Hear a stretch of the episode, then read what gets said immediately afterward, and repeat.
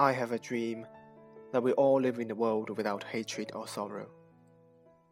No hunger, no fear, no poverty, no death to part us.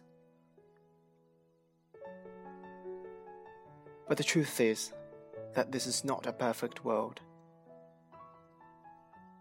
While we are sitting in a comfortable room, there are always someone starving in the street, or shivering in a cold wind, or losing their lives to war or disease.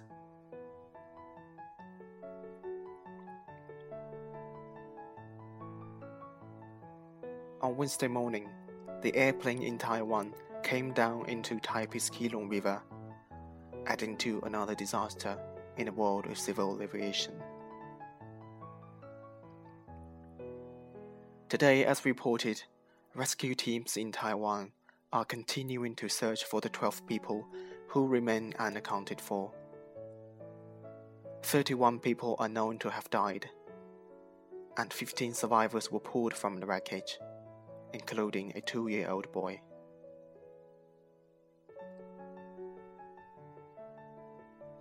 I don't know how many of you are with me here. I cannot start to imagine how desperate the family of the ones who lost their lives would feel. For the passengers, they would never know that everything was going to the end when they boarded the plane. Maybe they all had their own dreams, their list of things that they wanted to do. Yet now, they will never be able to do them anymore. So there is nothing else to do but to hope that they will rest in peace.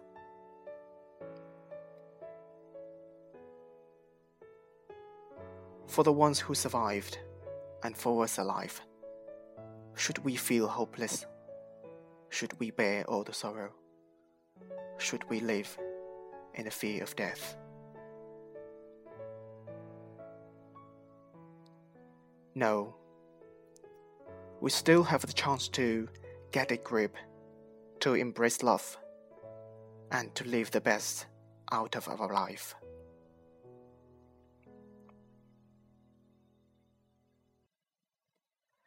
I still remember the beginning of the film Love Actually, where Hugh narrated the following sweet words that go deep into my heart.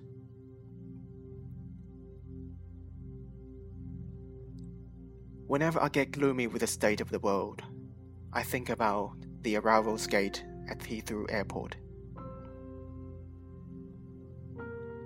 General opinion started to make out that we live in a world of hatred and greed, but I don't see that.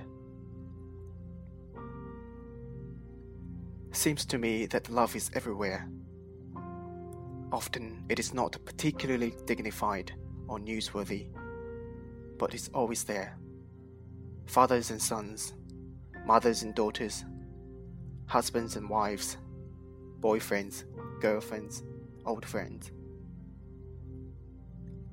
When the planes hit the Twin Towers, as far as I know, none of the phone calls from the people on board were messages of hate or revenge.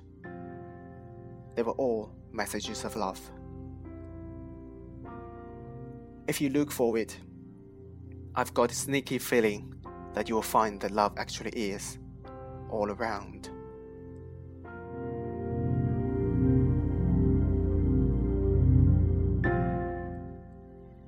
Yes, we should never give up. We should hold on to our happiness and never let it go.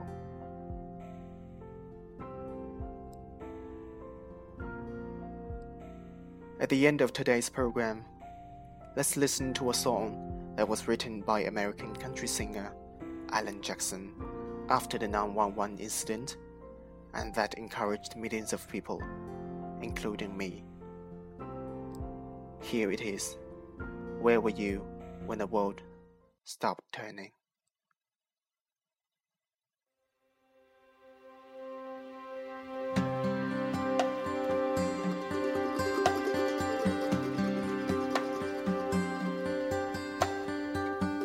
Where were you when the world stopped turning on that September day?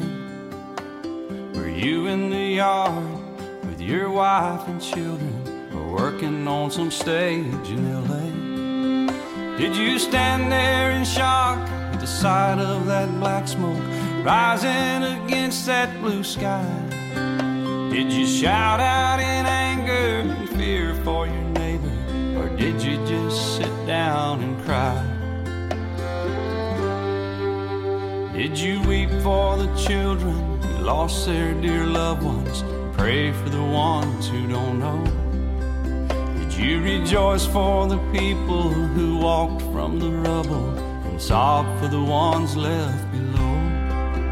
Did you burst out with pride for the red, white, and blue and the heroes who died just doing what they do? Did you look up to heaven for some kind of answer and look at yourself and what really matters?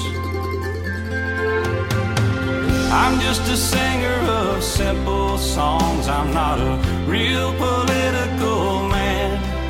I watch CNN, but I'm not sure I can tell you difference in Iraq and Iran.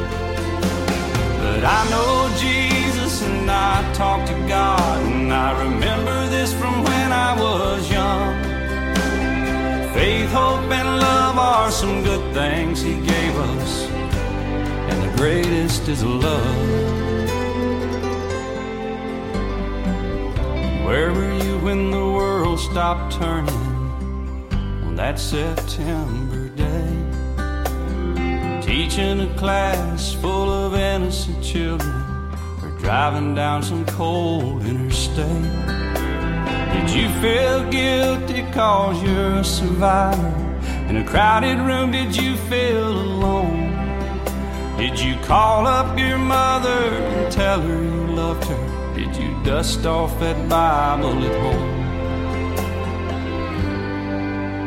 Did you open your eyes hope it never happened? Close your eyes and not go to sleep. Did you notice the sunset the first time in ages? Speak to some stranger on the street. Did you lay down at night think of tomorrow? Go out and buy you a gun. Did you turn off that violent old movie you're watching turn on I Love Lucy reruns? Did you go to a church and hold hands with some strangers? Stand in line and give your own blood? Did you just stay home and cling tight to your family? Thank God you had somebody to love. I'm just a singer of simple songs. I'm not a real